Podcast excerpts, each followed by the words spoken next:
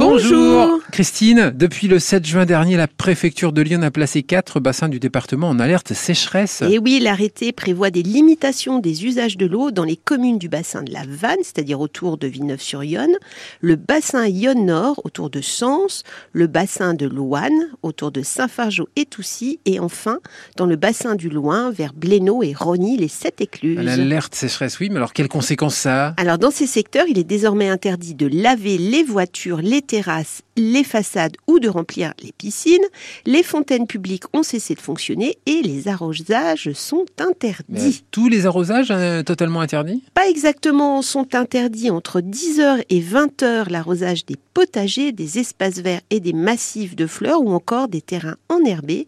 Et cette interdiction va concerner donc à la fois les particuliers mais aussi les communes. Mais alors pour les agriculteurs, les maraîchers, ça se passe Alors en matière agricole, les irrigations issues des cours d'eau ou des eaux souterraines sont interdites également de 10h à 20h et pour l'instant, les cultures maraîchères, fruitières ou les vignes sont épargnées. Comment ça pour l'instant? Bah oui, parce qu'il existe quatre niveaux en matière de lutte contre la sécheresse, la vigilance, l'alerte, l'alerte renforcée et la crise. Et qui peut agir euh, en matière d'utilisation de l'eau alors? Alors il existe à la fois des mesures de prévention qui vont viser à tenter de limiter au maximum les ruptures d'eau potable pendant les périodes de sécheresse.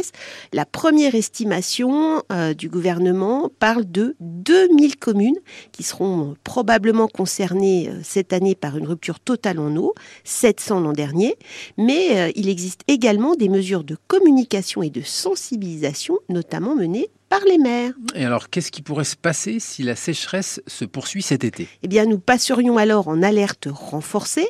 L'arrosage chez les particuliers sera alors interdit entre 9h et 20h.